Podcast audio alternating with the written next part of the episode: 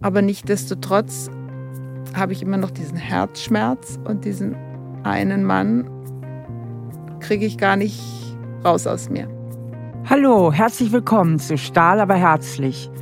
Mein Name ist Stefanie Stahl, ich bin Diplompsychologin, Psychotherapeutin und Buchautorin. Ricarda kommt mit akuten und sehr schmerzhaften Liebeskummer zu mir. Dabei liegt die Beziehung jetzt auch schon länger zurück, über 13 Monate. Und wir finden alsbald heraus, dass es eigentlich nicht die Beziehung an sich ist, die ihr so viel Schmerzen bereitet, sondern dass dahinter auch noch ein tiefer gehendes Problem liegt. Und welches Problem das ist, das werden wir herausfinden. Ja, hallo Ricarda. Schön, dass du da bist. Und ja, ich bin schon ganz gespannt, was du mir erzählen möchtest. Ja, hallo Steffi. Freue mich auch, dass ich da bin, dass das geklappt hat. Ja, das Hauptthema ist Herzschmerz. Oh. Da kommen gleich die Tränen. Oh je. Ja, ich habe so in meinem Leben nicht so viel Glück mit Männern gehabt. Also schon auch schöne Zeiten, es klingt so brutal, ne? aber irgendwo scheiterte das dann immer, dass die Männer fremdgegangen sind, was natürlich mein Selbstwertgefühl nicht gerade gefördert hat. Ja. Und du siehst mich ja, bin ja jetzt irgendwie nicht so, bin alt genug, dass ich weiß, ich bin nicht das hässliche Entlein. Eigentlich eine Frau, die man auch lieben könnte, meine ich zumindest. Also ich finde dich vor allen Dingen totschick. Wenn ich dich so sehe, super schick. Und ja, so ist einiges da in die Brüche gegangen in meinem Leben. Und wo ich im Grunde schon das Männerthema abgeschlossen hatte, bin ich einem Mann begegnet, der im wahrsten Sinne mein Herz berührt hat und wir uns sehr verliebt haben, aber die Umstände extrem schwierig waren. 600 Kilometer auseinanderlebend, er noch drei Kinder, davon eins schwer behindert, und ein riesen Clan, der um ihn rum ist. Ricarda, wann hast du erfahren, dass der 600 Kilometer weg wohnt, drei Kinder hat? War auch noch verheiratet oder war noch irgendwie mit der Frau zusammen? Ja. Auch noch. Mhm. Wann hast du davon erfahren? Im Grunde schon sehr bald. Wurde natürlich anders geschildert, sind schon größer die Kinder, eins ist leicht behindert, Frau ist schon ausgezogen. Und das ist aber auch so eine Sache, wo ich mich gerne hineinstürze, ja. Aha.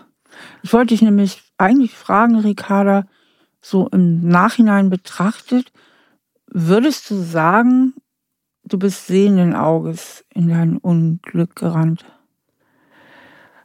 Nein, ich habe die Augen zugemacht. Ich habe einfach nur gefühlt. Okay, das ist eine andere Formulierung, aber für das, was ich meine. Okay, du hast die Augen zugemacht. Also, du sagtest ja auch eben, das ist das, wo ich mich gerne reinstürze. Was hast du damit gemeint?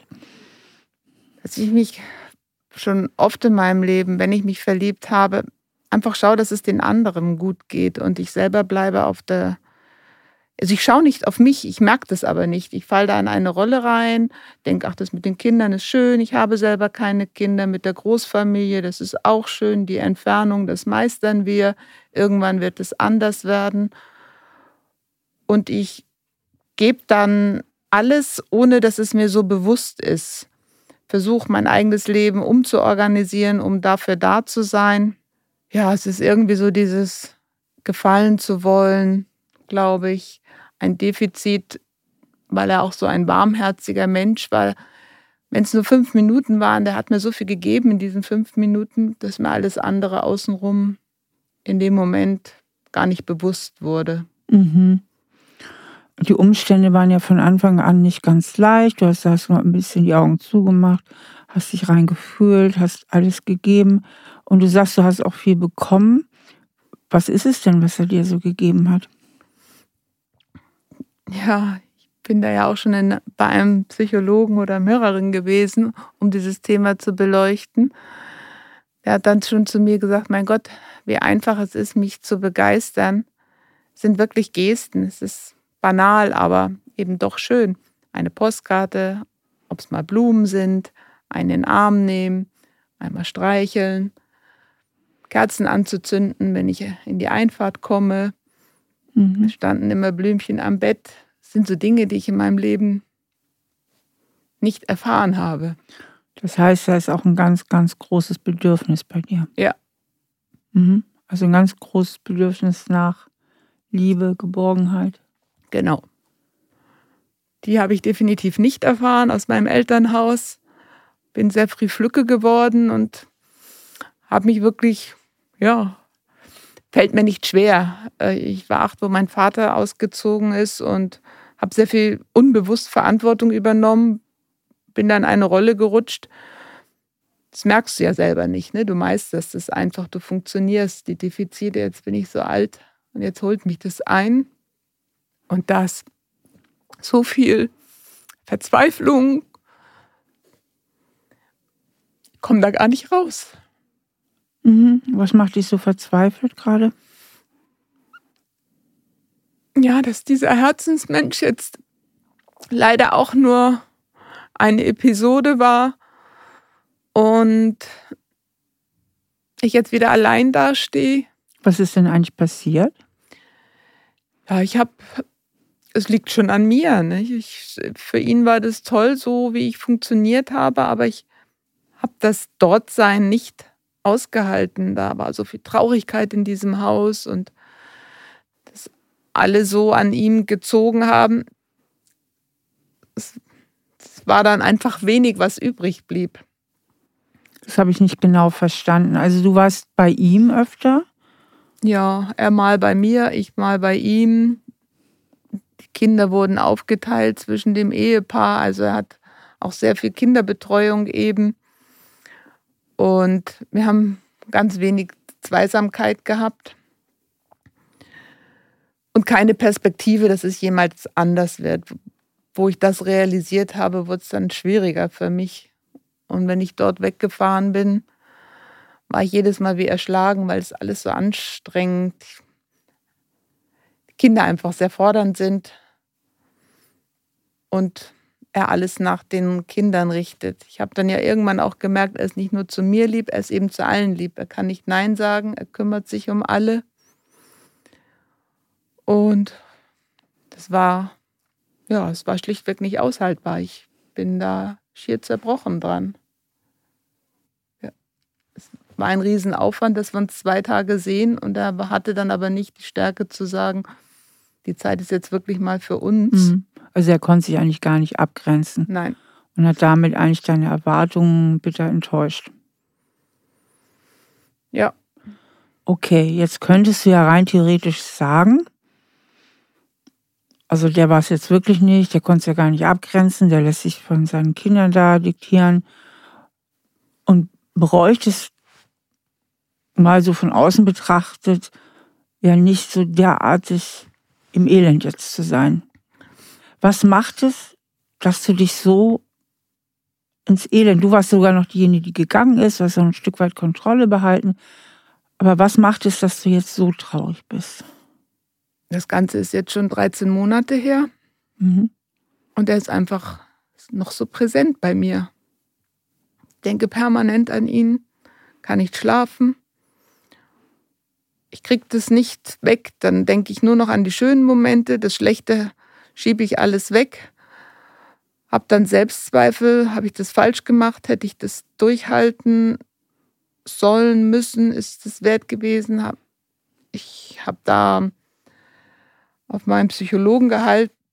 Der hat mir das geraten, dass ich die Sachen packe und ihm schicke und das beende, weil das total oberflächlich ist und mir doch gar nichts bringt. Das habe ich dann auch genauso gemacht und das verfolgt mich richtig, dass ich mich schlecht fühle dabei. Er tut mir dann wieder leid, weil er diese Situation hat mit den, der Frau, die nicht selbstständig ist, die er behütet, mit den Kindern, die er behütet, mit der Schwerbehinderung. Also er tut dir leid. Ja, aber das ist nicht nur das, es ist einfach mein, mein Herz. Ich merke es, dass ich überhaupt nicht offen bin für was Neues. Mhm. Du weißt, welche Emotion mir da eigentlich fehlt? Mhm. Wut. Ja.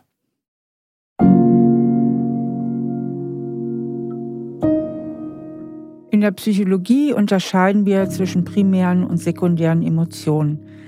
Primäre Emotionen sind immer so eigentlich das erste Gefühl, was da irgendwie auch hingehört. Das kann zum Beispiel sein eine große Trauer, das können Schamgefühle sein, das können wie bei Ricarda, da gehört eigentlich auch ein bisschen Wut vielleicht hin an der Stelle sein. Aber es ist manchmal so, dass wir diese ersten Gefühle entweder gar nicht gut aushalten können, also diese primären Gefühle, oder dass sie uns aberzogen wurden, beziehungsweise wir durch unsere Kindheit irgendwie nie gelernt haben, die auch richtig gut zu fühlen und sie deswegen durch sekundäre Gefühle ersetzen. Ja, also zum Beispiel eine Trauer, die sich so schmerzhaft anfühlt, einfach durch Wut ersetzen oder eine Wut wie bei Ricarda durch Schuldgefühle und Trauer ersetzen. Und das Problem ist mit den sekundären Emotionen, dass sie uns eigentlich, was die Handlung betrifft, in die falsche Richtung lenken. Emotionen machen ja immer auch Handlungsvorschläge. Ne? Also wenn ich wütend bin, dann sagt meine Emotion zum Beispiel, trenn dich. Oder meine Emotion sagt, setz dich durch, hau auf den Putz. So, ne? Das sind ja, Wut rät ja zum Beispiel zur Durchsetzungsfähigkeit. Während Trauer rät dazu, ja, jetzt musst du weinen, du hast was ganz Wichtiges verloren, zieh dich vielleicht mal zurück, kuschel dich ein. Also Emotionen geben immer Handlungsvorschläge. Und wenn ich aber die primäre Emotion nicht spüre, sondern nur die sekundäre, dann ist der Handlungsvorschlag der sekundären Emotion nicht unbedingt der Situation angemessen. Ich gehe nochmal zu Ricarda.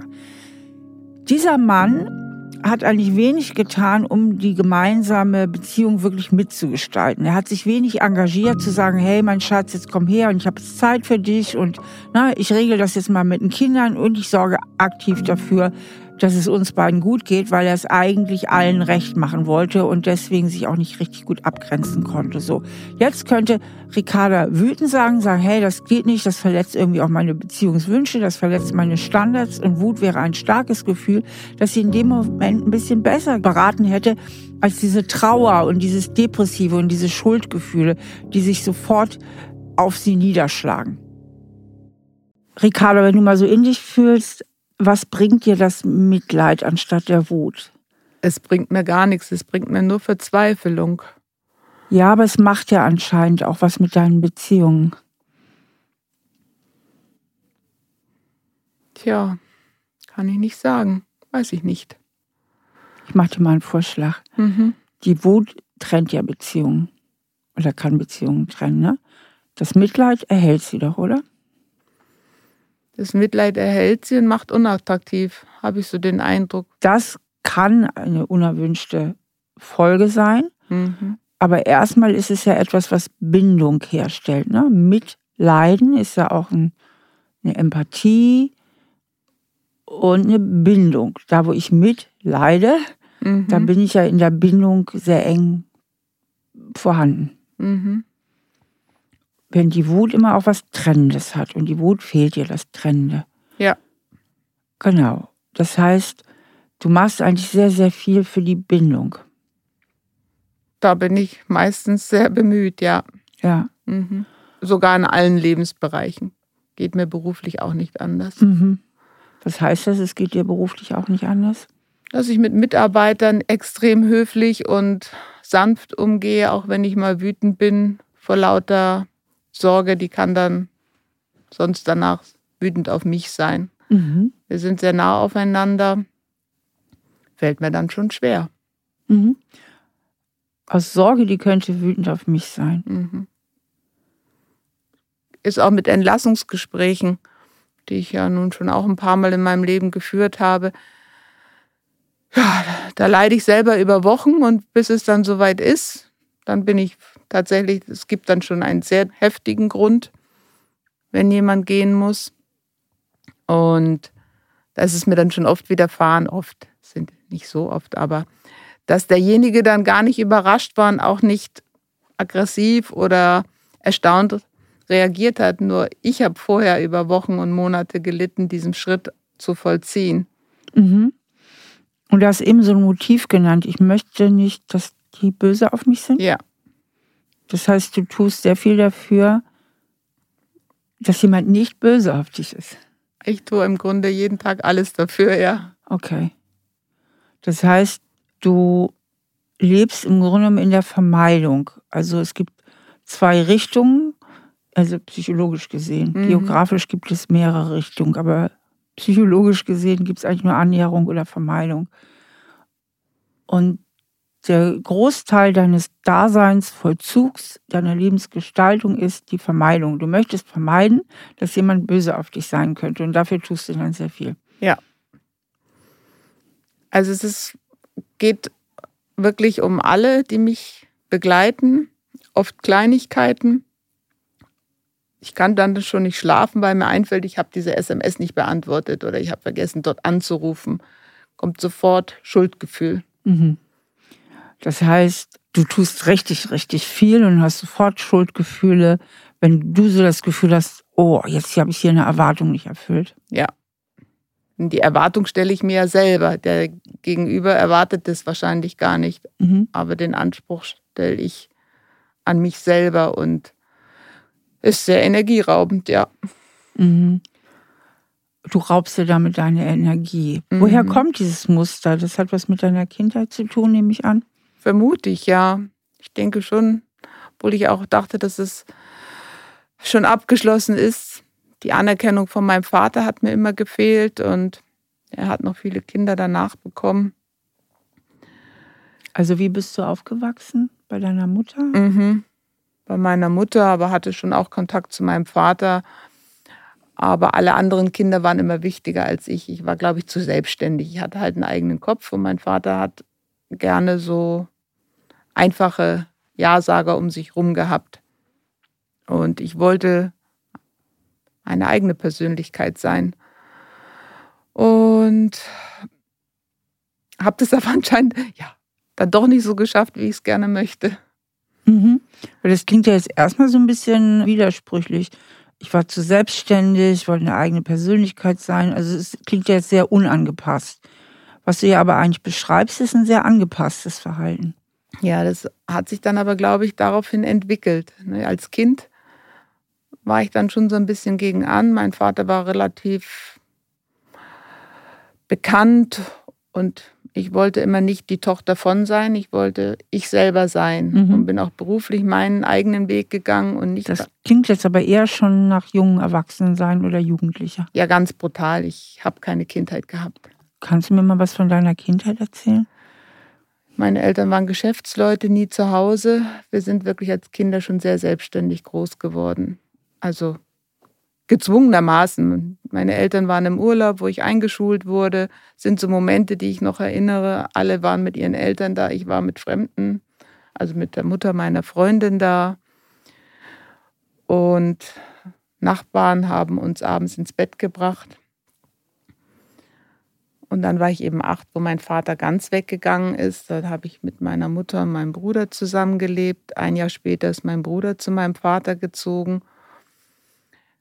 Bin ich in eine Rolle gekommen wie ein Partner für meine Mutter. Die hat mich mit neun Jahren halt wie eine Erwachsene behandelt, bei Entscheidungen mit dazugezogen. Und da war eben wenig Kindsein mhm. möglich. Und dann habe ich meinen Schulabschluss gemacht und auch möglichst schnell einen Beruf ergriffen, zu Hause ausgezogen und bin dann auch aus meiner Heimatstadt weggezogen. Ja. Es war sehr wenig Zeit für dich als Kind, wenn ich das richtig verstehe. Was ist denn so dein vorwiegendes Gefühl, dein vorwiegendes Kindergefühl? Ich kenne es überhaupt nicht, in den Arm genommen zu werden. Mhm. Gar nicht. Das kann meine Mutter auch heute noch nicht. Sie würde das gerne, aber das ist ihr mechanisch schon gar nicht möglich. Also sie war immer eine super Freundin, aber eben nicht Mutter. Mhm. Und mein Vater noch viel extremer. Okay, also fehlt es dir so an Geborgenheit. Mhm. Und ich höre da auch viel Einsamkeit raus. Ja. Klar, ein Kind, auch wenn ich meine, das gut gemeistert zu haben, kann so etwas ja gar nicht. Ne? Da bist du viel zu klein und Entscheidungen zu treffen. Und ich war auch viel alleine. Es war für mich nicht nur schlimm, dass mein Vater ging, sondern auch mein Bruder. Mein Bruder war halt, wie das so ist, der ist drei Jahre älter. Das war der tollste Mann der Welt, den will ich mal heiraten. Und mhm. dann war der auch weg. Mhm. Dann war das Haus schon sehr leer. Also auch noch sehr viel Verlust. Also irgendwie so alles. Einsamkeit, Verlust. Mhm. Und dadurch ganz früh das Gefühl, eigentlich kann ich mich nur auf mich selbst verlassen. Ja. Mhm. Und Verantwortung auch, ne? Meiner Mutter gegenüber, die ist auch noch nicht nur für mich sorgen zu müssen, sondern für sie mitsorgen zu müssen. Das ist eine Belastung, die ich bis heute habe. Mhm. Mein Vater ist verstorben und die Eltern sind natürlich getrennt, wie das früher war. Sie ist jetzt finanziell auch nicht so aufgestellt, dass sie alleine zurechtkommt. Mein Bruder interessiert es nicht. Und ja, somit habe ich da auch noch so ein kleines Päckchen mitzutragen. Okay. Aber es war nie jemand für dich da. Genau. Genau, und das verübel ich mir natürlich auch selber, weil ich habe mir die Partner ausgesucht. Und es war immer so, es sind ja nicht schlechte Menschen gewesen und auch tolle Männer, aber es war immer so, dass ich der Geber bin. Ich bin meinem Beruf nachgegangen und habe aber bei meinem Partner auch noch mitgeholfen oder Kinder mit großgezogen von anderen. Frauen. Also einfach immer gegeben, gegeben, gegeben. Und das meinte ich vorhin mit, das ist, war dann so bitter. Ich habe eben zwei lange Bindungen gehabt, die dann beide, die Männer fremdgegangen sind. Und mein Mann hat mal zu mir gesagt, am liebsten bist du mir, wenn du krank bist, weil dann brauchst du mich mal, ansonsten bist du zu perfekt. Das war auch mhm. eine Aussage, die mir doch sehr zu denken gegeben hat. Mhm. Was steckt für dich in dieser Aussage? Eigentlich habe ich mir gedacht, dass er eher Komplexe hat, dass es für ihn doch schön sein müsste, eine Frau zu haben, die ja, die so alles ein bisschen kann, die er vorzeigen kann, aber es war irgendwo mit ihm so eine Beziehung. Wenn es ihm jemand gesagt hat, du hast eine tolle Frau, dann kam die Antwort, die hat ja auch einen tollen Mann. Also er hat es nicht als Kompliment für sich auffassen können, er wollte selber lieber im Fokus stehen. Mhm. Und es steckt ja eben aber auch darin, dass, was du eigentlich sagst, dass du halt immer sehr, sehr viel machst, viel für andere tust und selber aber auch jetzt wenig Bedürfnisse zeigst oder eigene Bedürfnisse anmeldest. Und wenn ich jetzt mal den Bogen spanne zu dem letzten Gefährten, den du hattest, vielleicht auch wirklich so ein bisschen Problemfälle auch an dich ziehst, ja. Total. Das habe ich ja auch schon in deinem Podcast mal gehört bei einer Geschichte. Es liegt ja schon sehr viel an mir, weil ich es nicht kommuniziere und auch meine Bedürfnisse nicht kommuniziere. Fällt mir schwer. Fällt mir einfach schwer. Mhm. Und ich rutsche da in so etwas hinein vor lauter Euphorie, dass ich das am Anfang nicht realisiere. Und das holt mich dann irgendwann ein, wo ich dann wach werde. Mhm. Aber vorher kann ich das nicht reflektieren. Also ich hoffe, dass es. Ja, du willst es nicht reflektieren. Es ist auch eine Frage letztlich der persönlichen Entscheidung, ja. Irgendwie scheinst du an diesem alten Muster ganz schön festzuhalten. Ja. Das scheint so. Das ist auch das, was mich selber so belastet mhm. dass ich das nicht schaffe, da den Schalter mal umzulegen. Mal mehr für mich selber einzustehen. Ja, aber das würde ja auch bedeuten, dass du dich für Zuneigung und Liebe nicht mehr so anstrengen müsstest. Das würde ja bedeuten, dass dein Selbstwertgefühl, das müsste dann ja besser sein, es müsste stärker sein. Also du scheinst dich ja sehr zu identifizieren mit so einem alten Programm von Ich genüge nicht. Genau.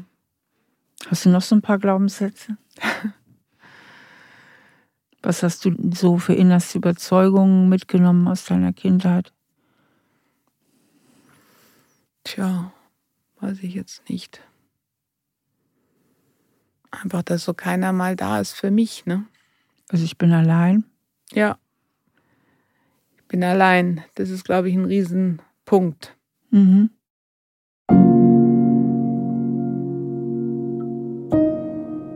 Was mir als Psychotherapeutin immer wieder begegnet, ist, dass Menschen unheimlich stark an alten Mustern festhalten, obwohl sie sie schon lange als dysfunktional erkannt haben. die wissen selbst im Kopf, das ist eigentlich alles Mist und eigentlich hat das alles nichts mit mir zu tun und das gehört in meine Kindheit und ich bin so geprägt. Aber irgendwie kommen sie nicht aus der Nummer raus und halten daran fest. Und da ist immer die Frage letztlich, warum tun sie das? Psychologisch gesehen ist es so, so scheinbar paradox und so scheinbar dysfunktional es wirkt, wir machen eigentlich nichts, ohne einen persönlichen Vorteil davon zu haben. Das heißt, wenn Ricarda an ihrem alten Muster festhält, dann bietet ihr das auf irgendeine Art einen gewissen Schutz und irgendeinen Vorteil. Und dieser Vorteil muss aufgedeckt werden, sonst kann sie sich nicht weiter bewegen.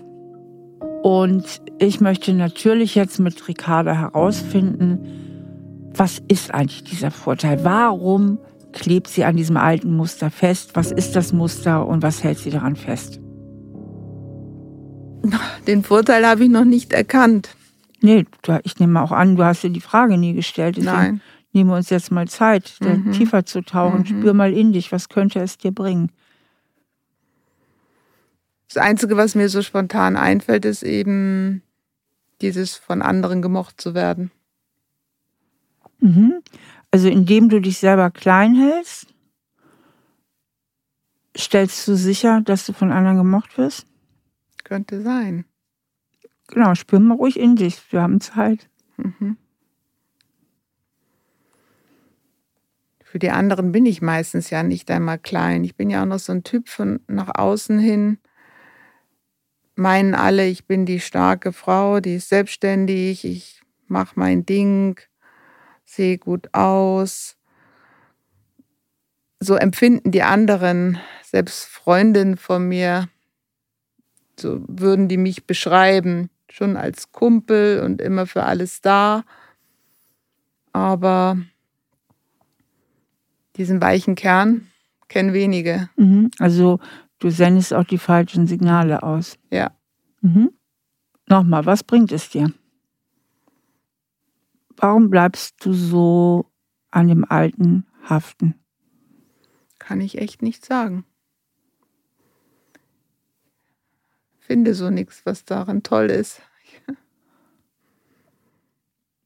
Dann frage ich mal anders. Wenn du jetzt beschließen würdest, hier und heute, ich habe jetzt die Schnauze voll.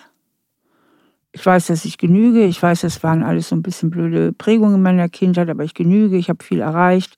Ich sehe gut aus. Ich bin beruflich erfolgreich.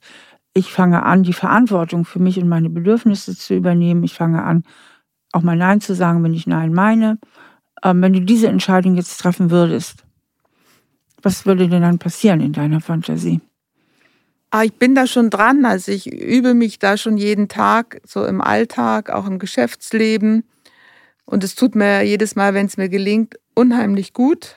Gibt mir so einen kleinen Input, dass ich einen mutigen Schritt gemacht habe, auch wenn es oft ganz kleine Schritte sind. Merke auch, dass ich dadurch viel erfolgreicher bin. Weniger ist manchmal mehr. Aber nichtdestotrotz habe ich immer noch diesen Herzschmerz und diesen einen Mann kriege ich gar nicht raus aus mir. Jetzt bist du mir ausgewichen. Hm. Das Thema gewechselt.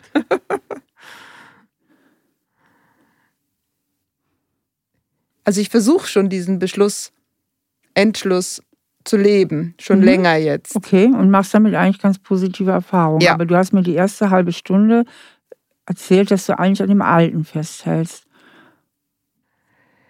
ja, das ist so dieses, diese Herzensangelegenheit, dass ich die nicht weg. Nee, auch an dem Überangepassten. Darüber mhm. hatten wir ja eben mhm. gesprochen. Mhm. Dass du immer für alle alles tust, dass du dich zurücknimmst, das hast du mir erzählt. Mhm. Ja, so war mein Leben und ich versuche Step by Step auch mal Nein zu sagen. Und bin dann schon auch froh, wenn ich Nein sage, wie gesagt, aber. Es ist halbherzig. Ja. Das merke ich. Und es geht mir auch nicht so gut dabei. Genau, weil du eigentlich keine klare Entscheidung ja. getroffen hast. Ja. Also eigentlich hast du noch die Entscheidung getroffen, dass du lieber beim alten Muster bleibst. Ja, das hat mein Psychologe auch gesagt. Ich eier rum. Mhm. Und wenn du bei deinem alten Muster bleibst, was bringt es dir? Es muss dir etwas bringen, sonst würdest du es nicht tun. Welchen Vorteil bietet dir das? Fällt mir wirklich nichts ein. Also vielleicht einfach nicht mutig zu sein, also mich zu verändern. Nicht? Das ist so in.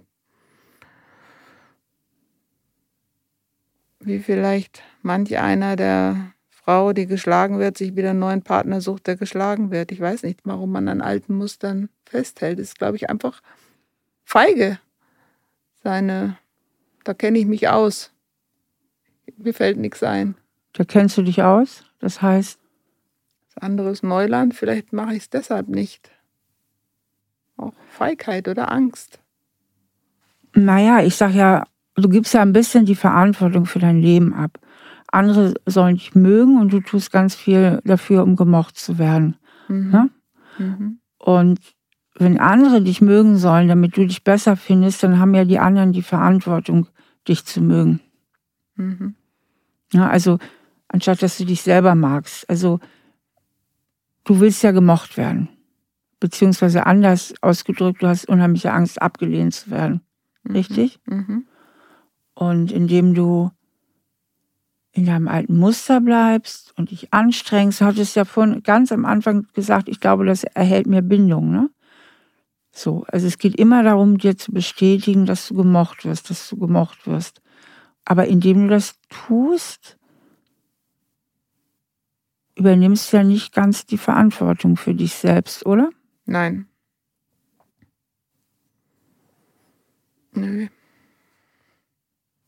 Aber ich weiß nicht, wie ich das so ablegen kann. Das ist ja, wenn man das beschließt, macht man es ja leider trotzdem nicht. Da haben wir es ja schon wieder mit der Verantwortung. Mhm. Also irgendetwas weigert sich ja in dir, die Verantwortung zu übernehmen. Ja, ich glaube, das ist, weil ich schon sonst für mich so viel Verantwortung habe. Kann ich vielleicht nicht noch mehr Steine tragen. Ich kann das nicht erklären. Weiß mhm. ich nicht.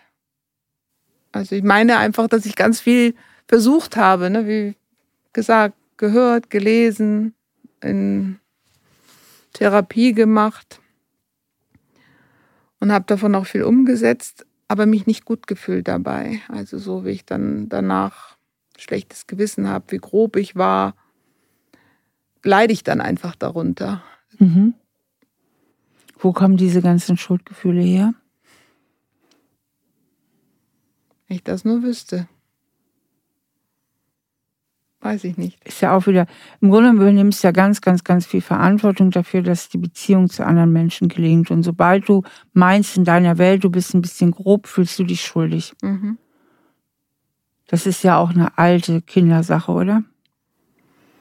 Du hast ja schon als Kind dafür die Verantwortung übernommen, dass ja. das mit deinen Eltern läuft. Mhm. Das heißt, du machst ganz, ganz viel dafür, dass andere sich mit dir gut fühlen und damit machst du ganz viel dafür, dass du nicht abgelehnt wirst. Ja, wie kriege ich das gedreht? Also eigentlich müsste es ja darum gehen, dass du die Verantwortung, dass du dich gut findest, mehr zu dir rübernimmst. Weil sonst trägst du ja alle Menschen auf deinen Schultern. Wenn 16 Menschen im Raum sind, musst du es 16 Menschen recht machen, damit du die positive Rückmeldung bekommst, ich bin in Ordnung. Ja, aber das ist ganz schwer, sich selber für gut zu befinden. Das ist, glaube ich, auch so ein bisschen die Prägung meiner Mutter, die auch so ihr ganzes Leben mit sich nicht zufrieden ist, zu wenig erreicht, zu wenig Sprachen gelernt, finanziell in der Abhängigkeit zu stehen. Und ich merke, dass ich vor dem gleichen Angst habe wie sie. Das wurde ja auch ein, mein Leben lang von ihrer Seite ausgestrahlt. Und jetzt ist so der Punkt, wo ich merke, dass ich genauso werde, was ich ganz schrecklich finde. Aber ich kann mich nicht auf einmal gut finden.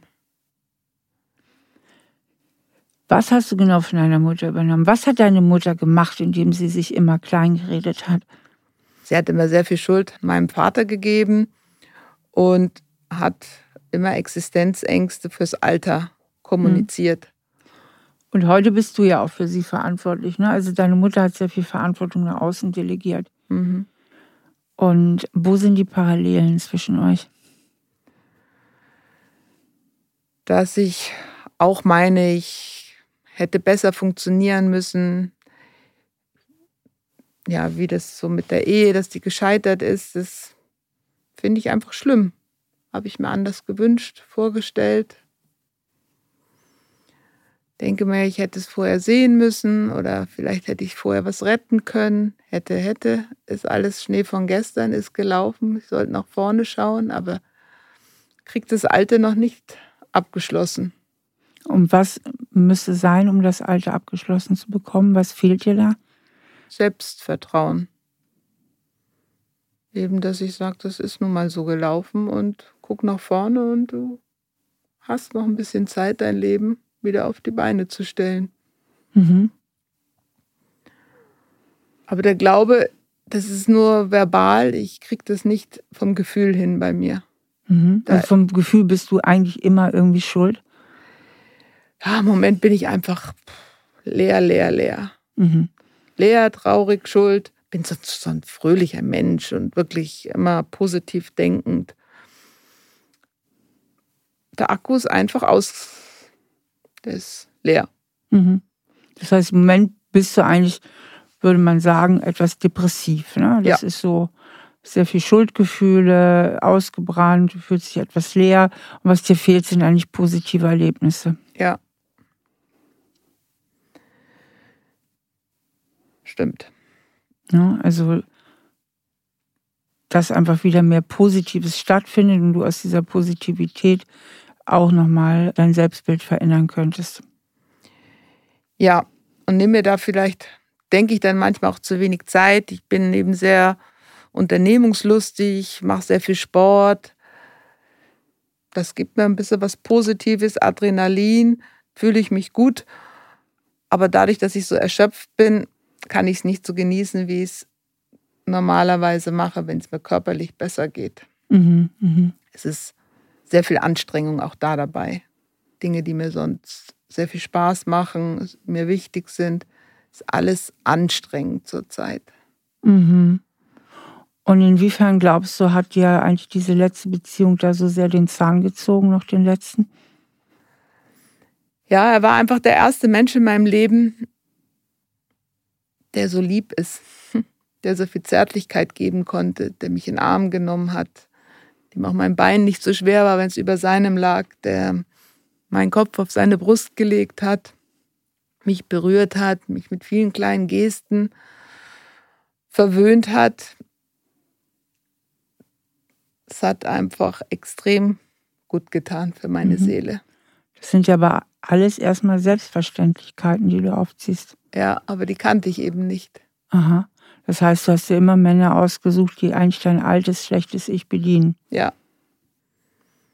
Deshalb hänge ich sicherlich auch so sehr an dem Mann, weil das ist wirklich der erste, wo ich das so erfahren habe. Nicht?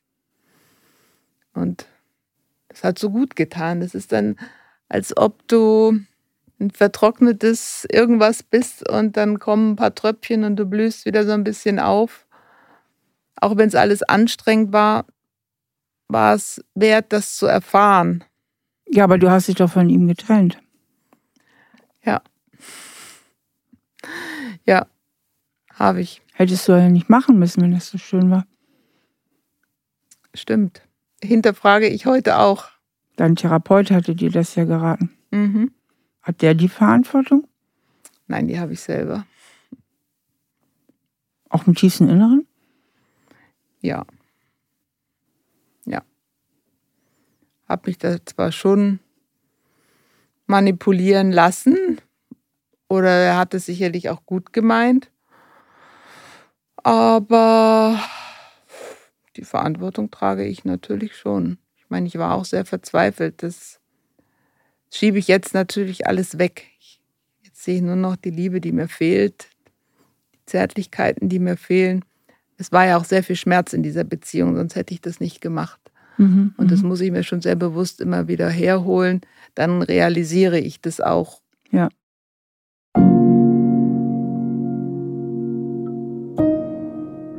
Was ja die Ricarda erzählt und was sie macht, ist eigentlich sehr viel. Sie hört meine Podcasts, sie hat mir auch im kurzen Vorgespräch erzählt, sie hat viele Bücher schon von mir gelesen. Sie geht in Psychotherapie, sie macht und tut. Und trotzdem, sie sagt es selbst, bewegt sich irgendwie nicht vom Fleck.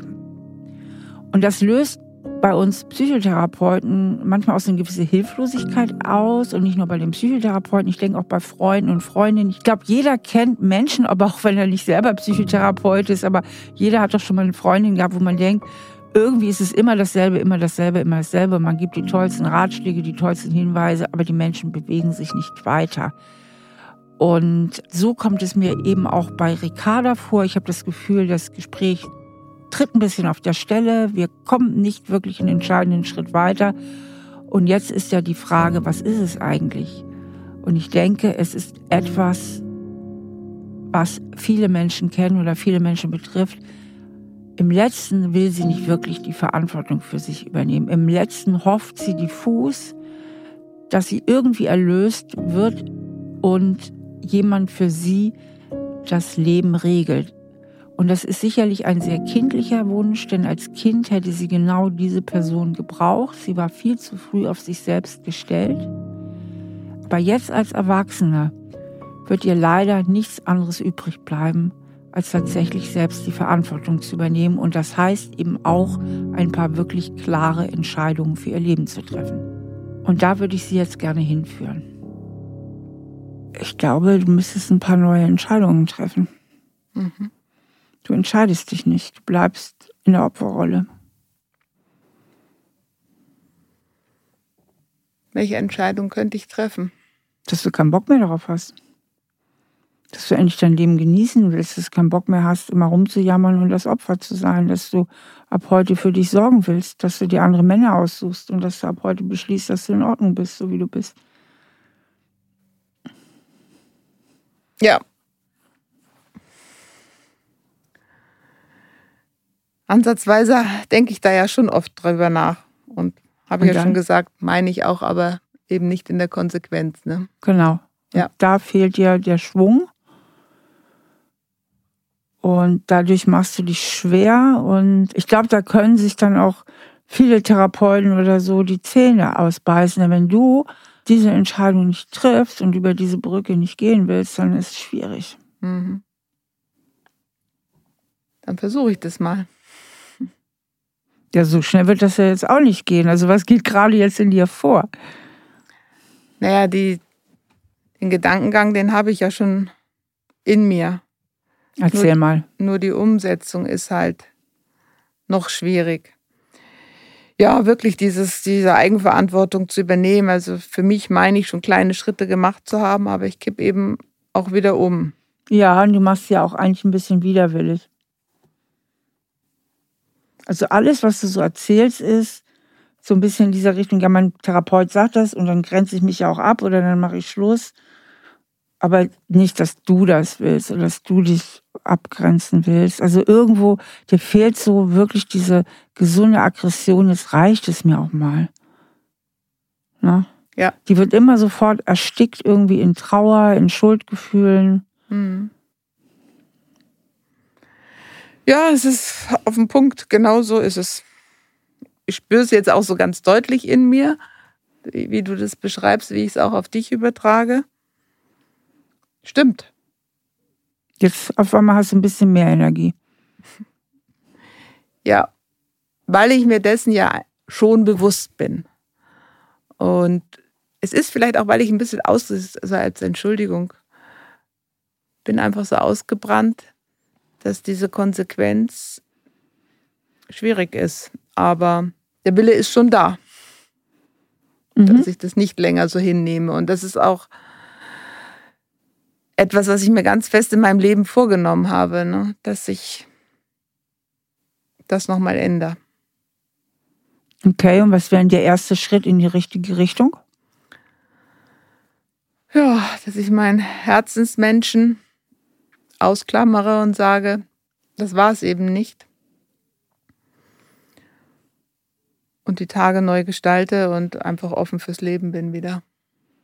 Dafür müsstest du noch ein bisschen mehr, glaube ich, an deine Wut rankommen. Also ich finde den Weg richtig gut, aber damit es dir gelingt, brauchst du ein bisschen mehr Aggression.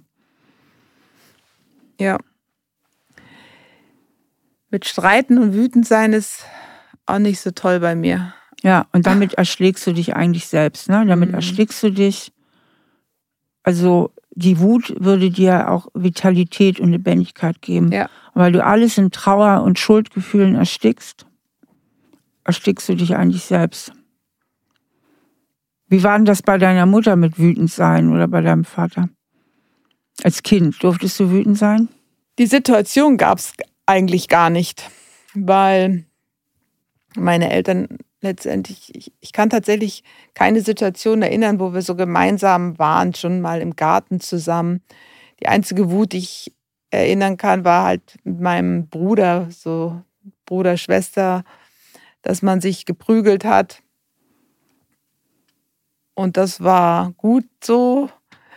Man hat sich genauso wieder vertragen und da hätte ich sicherlich noch mehr lernen können.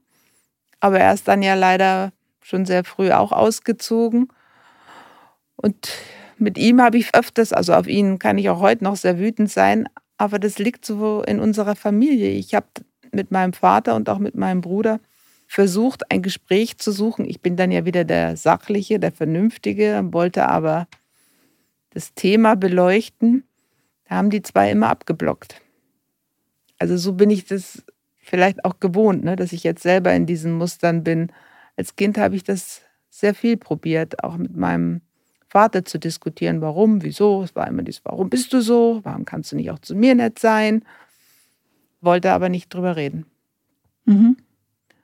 Und, Und bei der Mama konntest du da wütend sein? Ihr gegenüber? Ja. Nein. Nee, ne? Nee. Wie hat sie dann reagiert? Ich glaube, ich war einfach nie wütend auf sie. Mhm. Also ich habe es nicht kommuniziert. Ich war bestimmt mal wütend auf sie. Ja. Aber ich war wütend, sie hat mich mal nicht im Kindergarten abgeholt, weil sie mich vergessen hat. Das habe ich ihr auch im Erwachsenendasein mal vorgeworfen. Ja, dann merke ich ihre Schuldgefühle und sofort kippe ich dann wieder um genau. und sage, ist ja vergessen, war ja damals. Ja, sie, also ich denke, sie war schnell enttäuscht, ne? Und du hast so ganz schnell Schuldgefühle gehabt. Ja, genau. also ich denke, du erstickst sehr viel Wut in Schuldgefühlen und ja. damit beraubst du dich einer Vitalität, damit beraubst du dich deiner Entschlusskraft und dieser gesunden Aggression, die du bräuchtest, mhm. um zu sagen, so das und das will ich, hier sind meine Grenzen und ich habe jetzt auch keinen Bock mehr auf diesen ewigen Liebeskummer, jetzt ist mal gut. Na, der hat sich da eigentlich gar nicht wirklich angestrengt letztlich. Ne? Und auch letztlich auch ein Teil des, das ist jetzt konfrontativ, da steckt ja auch ein Stück Selbstmitleid drin. Ne? Also du siehst dich ja sehr in der Opferrolle und sagst, ich arme Sau. Ich kriege ja immer nur die Falschen. Und aber übernimmst auch dazu wenig die Verantwortung zu sagen, ich bin ja auch eine dumme Nuss. Warum suche ich mir denn nicht gleich mal welche aus, wo es von vornherein besser passt? Ja. Das sage ich aber schon. Ich bin da schon wütend. Auf mich kann ich wütend sein. Auf mich kann ich richtig wütend sein. Und das ärgert mich zum Beispiel sehr weil das war so offensichtlich, dass das ein Chaos wird. Und ich habe die Augen einfach zugemacht. Ja. Darüber bin ich echt wütend. Das stimmt. Auf der einen Seite. Auf der anderen Seite, wie so oft beim Liebeskummer, ist da halt auch Selbstmitleid und diese ganze Opferrolle. Und ja. ich denke, wenn du da raus willst aus der Nummer, bräuchtest du eben für dich die klare Entscheidung, dass du auch wirklich da raus willst. Mhm. Und dafür bräuchtest du ein bisschen mehr Zugang zu deinen Wutgefühlen auch. Mhm auch deiner Mutter gegenüber, also Abgrenzung zu sagen, hey, ja. Ja, auch deinem Vater gegenüber. Ja, es ist halt so ein Prozess. Das habe ich in den letzten zwei Jahren schon viel besser hinbekommen, mit meiner Mutter vor allen Dingen. Und das sollte mir eigentlich auch zeigen, dass es sonst im Leben Sinn machen würde, weil das Verhältnis ist dadurch viel besser geworden mhm. und ich bin nicht weniger ihre Tochter dadurch geworden und habe mir da aber etwas mehr Freiraum verschafft. Aber halt alles noch nicht so peng, wie ich es gerne hätte. Ne? Mhm. Wenn du es gerne hättest, bräuchtest du es nur zu tun. Ja. Also es mangelt die Entscheidung mhm. ist nicht richtig klar gefallen. Die Entscheidung, dass du wirklich diesen Weg gehen willst, dass du mehr Verantwortung für dich übernimmst und damit die Hoffnung aufgibst, diffus irgendwo auf Erlösung zu warten. Ja, okay. Ein guter Hinweis. Ja, weil das ist so, was ich bei dir spüre, dass du so hoffst, dass jemand dich erlöst, aber es ist ganz schwer möglich, weil es immer das Ja-Aber gibt. Ja-Aber, Ja-Aber, Ja-Aber. Ne? Mhm. Mit dem Ja-Aber hältst du dich in deinem alten Programm drin. Hast du da ein paar Tipps, wie ich diesen Entschluss mir manifestiere? Jetzt liegt wieder der Ball bei mir. Das ist wieder dein altes Muster. Aha, aha. Hast du ein paar Tipps? Ja, mir fällt so ein, wer schreibt, der bleibt. Mir hilft es immer ganz gut, wenn ich so Glaubenssätze aufschreibe. Vorhin, ne? Da habe ich dich nach deinen Glaubenssätzen gefragt. Da warst du am Schwimmen, da ist mir aufgefallen, du weißt die gar nicht so genau. Mhm. Ich hatte dir dann ein paar Vorschläge gemacht. Mhm. Und da dachte ich schon, das ist doch interessant. Sie hört viel meiner Podcasts, sie geht in Therapie, aber die Glaubenssätze sind gar nicht so ganz klar. Mhm. Und das meine ich mit Verantwortung übernehmen. Mhm. mhm. Ja, es ist alles so verschwommen bei mir, ne? Ja. Mhm, so empfinde ich es auch. Ja. Ich gebe dir mal noch einen Input. Um die Verantwortung stärker zu übernehmen, bräuchtest du ja den Glauben, dass du es schaffen kannst. Hast du den Glauben, dass du es schaffen kannst? Absolut. Mhm. Oh, woher kommt die gute Sicherheit? Weil ich schon viel in meinem Leben auch gemeistert habe. Mhm. Also es gibt ja auch eine Kämpfernatur, die in dir Ach, steckt. Doch, doch, die gibt's. Die gibt's, ja. Die gab es ja auch schon bei deinem Vater, ne? Also du hast dich ja schon gewehrt. Ja. Ja, und in, in der Konsequenz habe ich schon einige Entscheidungen in meinem Leben getroffen, aber eben spät und der Leidensweg war lang. Also ich bin sehr leidensfähig. Mhm. Und da müsste ich viel schneller reagieren. Ich habe auch schon solche Entschlüsse getroffen, aber es holt mich dann so ein, weißt du, dass wieder dieses schlechte Gewissen kommt. Zu dem Zeitpunkt, wo ich das beendet habe, habe ich auch die Wut gehabt und gesagt, das ist jetzt richtig und das ist gut und dann ging es mir auch gut, aber es holt mich dann wieder so ein. Okay, und was kannst du mit den Schuldgefühlen machen? Die ja, binden dich ja wieder, ne? Die ja, ja, natürlich. ersticken wieder die Wut und sie binden dich das wieder. Das ist, wie du gesagt hast, ich drehe mich dann wieder im Kreis, komme wieder in das Alte. Ich muss dann halt versuchen, an diese Glaubens, ja, an mich zu glauben, dass ich es schaffe und abschließen. Ne? Neu aufstellen. Verantwortung für mich übernehmen. Also wenn du schuld bist, dann bist du ja auch völlig verantwortlich für die Beziehung. Ne? Also du bist dann diejenige, du hast einen gesunden Abgrenzungsimpuls. Jetzt müsste ja eigentlich der Mann kommen und sagen, du hast ja völlig recht, ich ändere mich. Ist ja nichts gekommen, oder? Ist ja nichts gekommen. Also du, ne?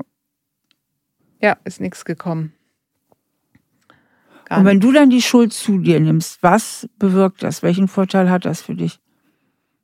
Es hat keinen Vorteil, weil es bleibt alles, wie es ist und es geht mir nicht besser dabei.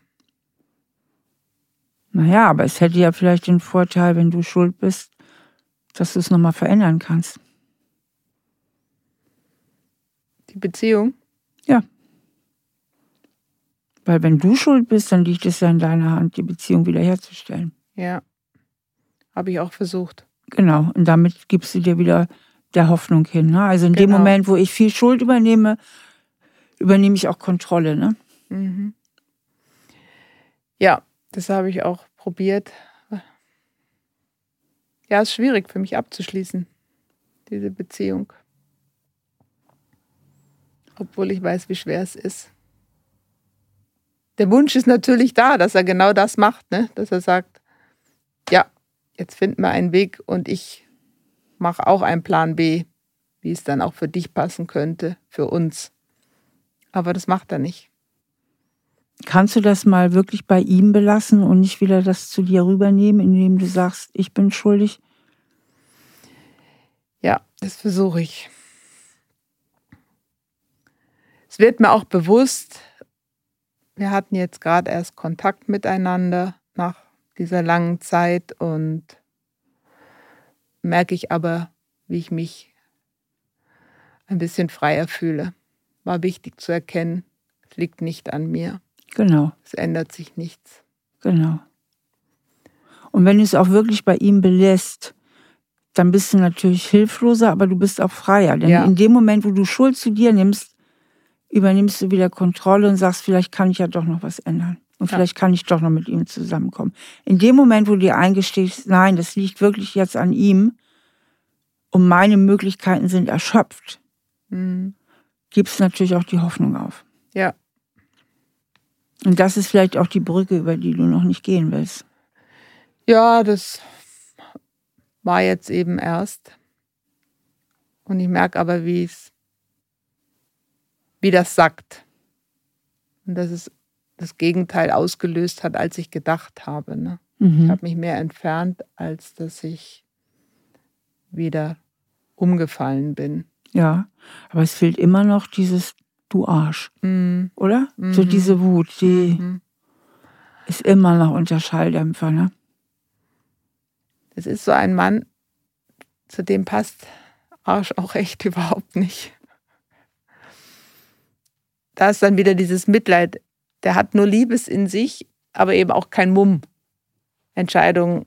Also der ist wahrscheinlich genauso wie ich. Eiert halt auch so rum.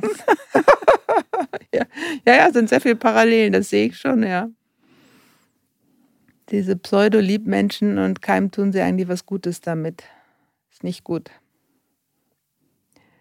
Das hat er mir ja auch ganz gut gespiegelt. Ich sehe da ja auch sehr viel von mir mhm. in seinem Tun. Aber ich habe halt das noch nicht geschafft, den Fußtritt mal richtig rauszulassen. Mhm. Aber ich hoffe, ich bin auf dem Weg. Was nimmst du jetzt so mit aus dem Gespräch? Dass ich tatsächlich Entscheidungen treffe und nicht everybody's darling sein möchte.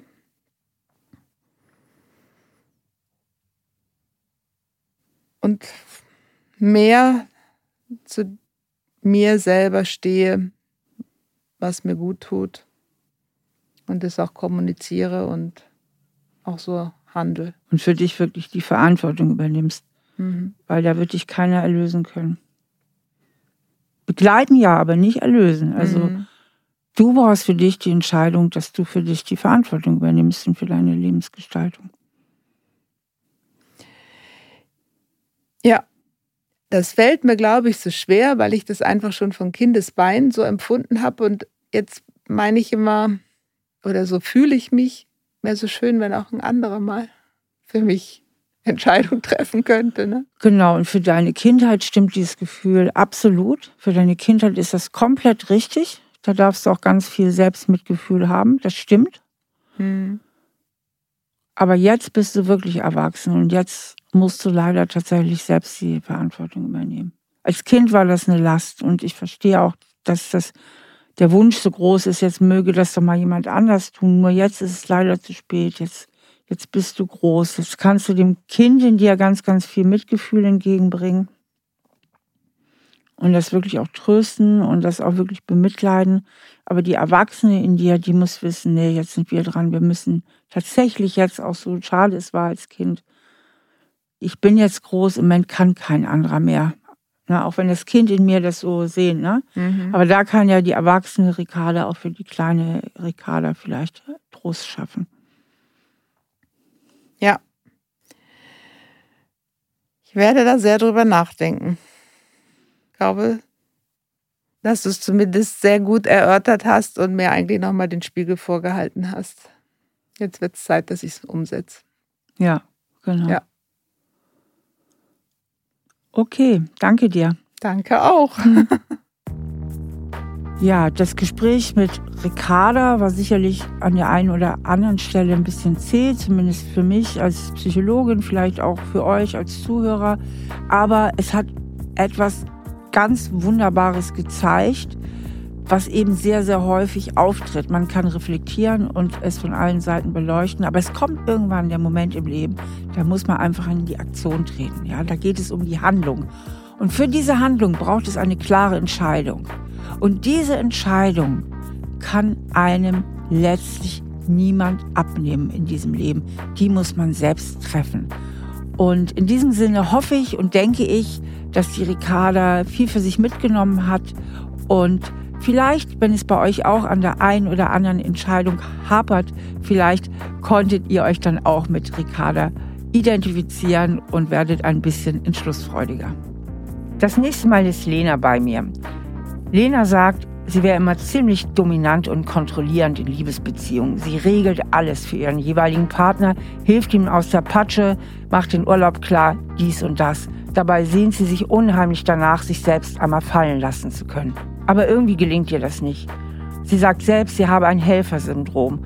Und irgendwie sucht sie sich unbewusst immer wieder genau solche Männer aus, die genau in dieses Schema passen. Zusammen gehen wir dem Ganzen auf den Grund und finden die Ursache und die Lösung. So, ich hoffe, es hat euch gefallen und ich würde mich natürlich freuen über eine Bewertung bei Apple und tatarata. Es gibt neuerdings auch die Möglichkeit, bei Spotify eine Bewertung abzugeben. Falls ihr also Bock habt, mich bei Spotify zu bewerten, sehr gerne. Natürlich nur, wenn es positiv ist, ist ja klar. Stahl aber herzlich, der Psychotherapie-Podcast mit Stefanie Stahl.